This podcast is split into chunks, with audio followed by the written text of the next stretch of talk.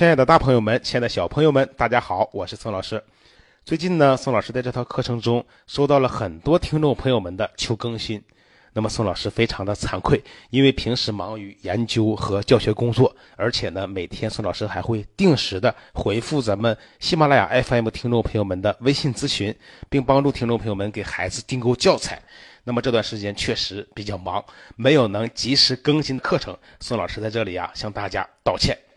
那么也有很多听课的大朋友们和小朋友们会问宋老师，为什么说文言文是白话文的根呢？为什么孩子只有学好了文言文才能写好白话文呢？宋老师又为什么说，在我们孩子中学毕业之前，学通背会一百篇文言文，那么他的语文水平就是最棒的呢？似乎文言文与现代文、白话文没有多大关系呀。那么宋老师在这节课中呢？我们要重点讲一篇孩子在中小学阶段必学的文言文名篇，蒲松龄写的《狼》。那么首先呢，我们会讲文章的作者出处。那么这些都是知识点，在考试中呢就可能考察到的。我们提到蒲松龄啊，大家都知道他是我国清代著名的文学家、短篇小说家，字刘仙儿，又字建臣，号柳泉居士。生于一六四零年，卒于一七一五年。那么这就是作者的生卒年、名字号，这些都是知识点，尤其是名字号。那么宋老师在课程中所提到的所有的知识点，都是我们孩子在小升初、中高考中会考察到的考点，大家要注意一下。那么蒲松龄呢，是山东淄川人，淄川是在什么地方呢？就是在现在的山东省淄博市淄川区，他自幼聪明好学，然而在封建科举制度下却屡试不中。什么意思啊？就是每次考试都考不中。那么于是呢，蒲松龄还写了一篇很著名的对联儿以自勉。那么宋老师在这里特别要提一下，上联是“有志者事竟成，破釜沉舟，百二秦关终属楚”。那么，这是以西楚霸王项羽破釜沉舟，最后灭亡了秦朝的历史故事来自勉。下联是“苦心人终不负，卧薪尝胆，三千越甲可吞吴”。那么，这是越王勾践卧薪尝胆，最终打败了吴国的历史故事来进行自勉。那么，蒲松龄呢，直到晚年终于考取了贡士，考取了功名。蒲松龄啊，在失败和挫折面前。百折不挠、坚韧不拔的这种精神，是我们每一位大朋友们和小朋友们都要学习的。那么，蒲松龄呢，创作了著名的文言短篇小说集《聊斋志异》，可以说这是我国古典短篇小说的集大成之作。那么，这个书名是怎么来的呢？《聊斋》就是蒲松龄的书房的名字。那么，宋老师在有一次随同考察的过程中啊，还真的有机会亲自参观了蒲松龄的故居。那么他的书房的门上边就挂着一个牌匾，写着《聊斋》两个字。那么“志异”是什么意思呢？“志”是记述的意思，比如《三国志》《东周列国志》中的“志”字呢，都是这个意思。那么“异”又是什么意思呢？是指奇异的事情。那么《聊斋志异》基本就可以理解为蒲松龄先生在名字叫做《聊斋》的书房里边记述的奇异的事情。那么这就是文章的。作者和出处这些内容呢，都是我们学习这篇文章的重要的知识点。好，那么接下来我们开始一起学习这一篇非常有意思的文言文的正文。那么宋老师数了一下，这篇文章只有一百零二个字，分为五个小段落，非常的短小精悍。首先我们看第一句：“一途晚归，担中肉尽，只有剩骨。途中两狼坠行甚远。”一个屠户晚上回家。担子里的肉卖完了，只剩下骨头。屠户呢，在路上遇到了两只狼，紧跟着他走了很远。接下来我们看这两句话中的知识点：一屠晚归，就是一个屠户晚上回家。我们首先来看这个“屠”字，在现代汉语中呢，是屠杀牲畜的意思，是动词；但是在这里呢，是动词用作名词，指屠户，也就是屠杀牲畜卖肉的人。注意，这是知识点，动词用作名词，指屠户。担中肉尽，只有剩骨。说担子里的肉卖完了，只有剩下的骨头。那么这个“只有”的“只”啊，并不是现代汉语中的“只有”的“只”，而是停止的“止”。这又是怎么回事呢？原来这是文言文中的通假字。那么关于什么是通假字，为什么在文言文中会有通假字？为什么朝代越久远的文言文通假字会越多？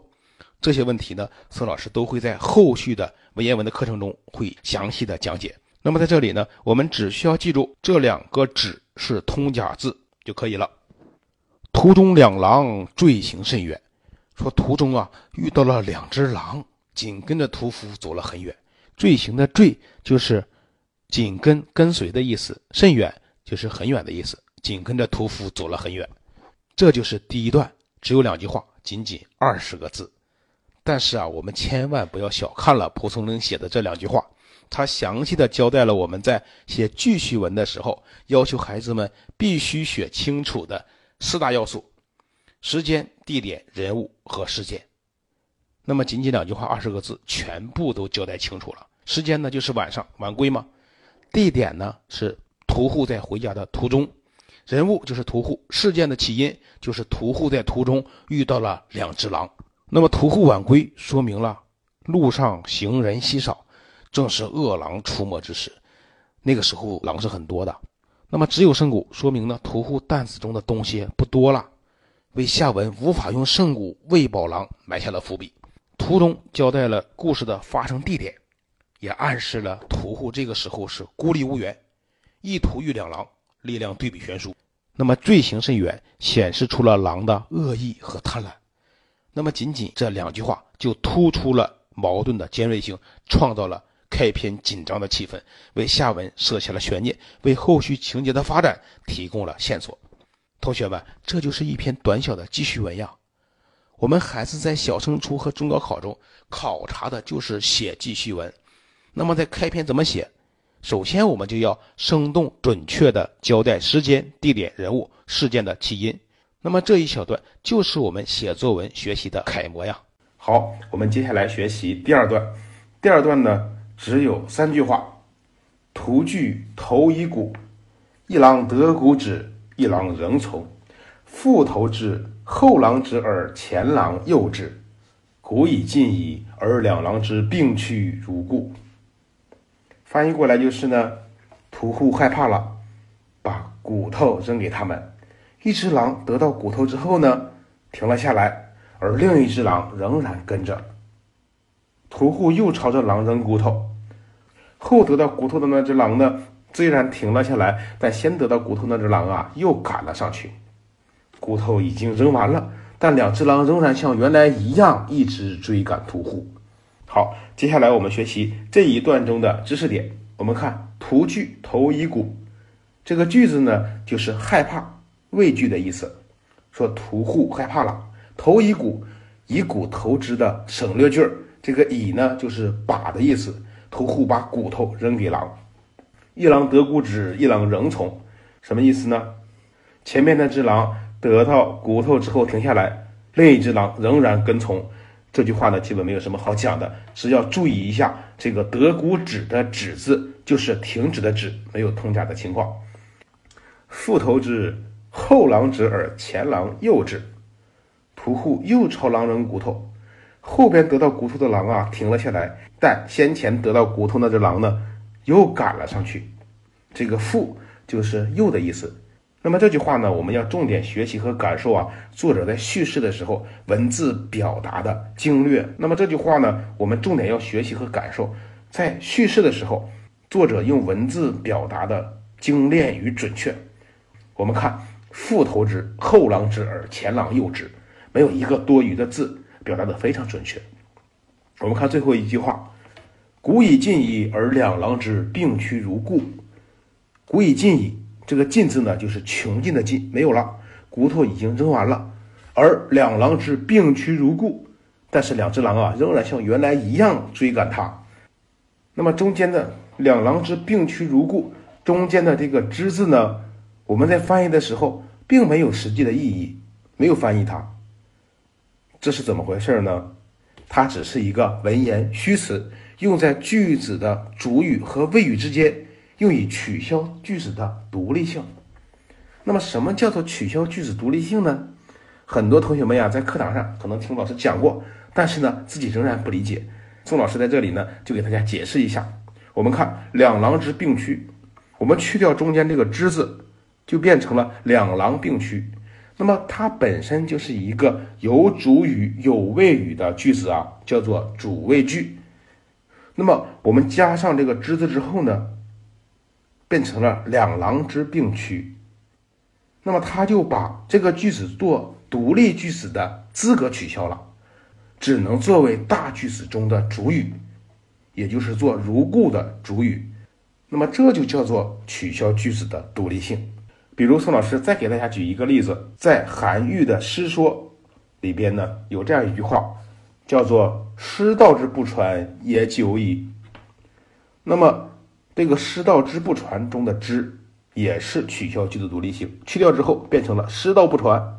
本身呢就是一个主谓句，那么加上这个之以后，师道之不传就没有做独立句子的资格了，变成了也久矣的主语，成了大句子的主语。那么这就是之的用法，叫做取消句子的独立性。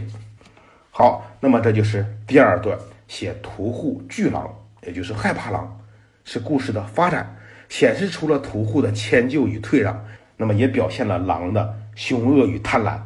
惧这个字呢，就说明了屠户对狼、对敌人的本性缺乏认识。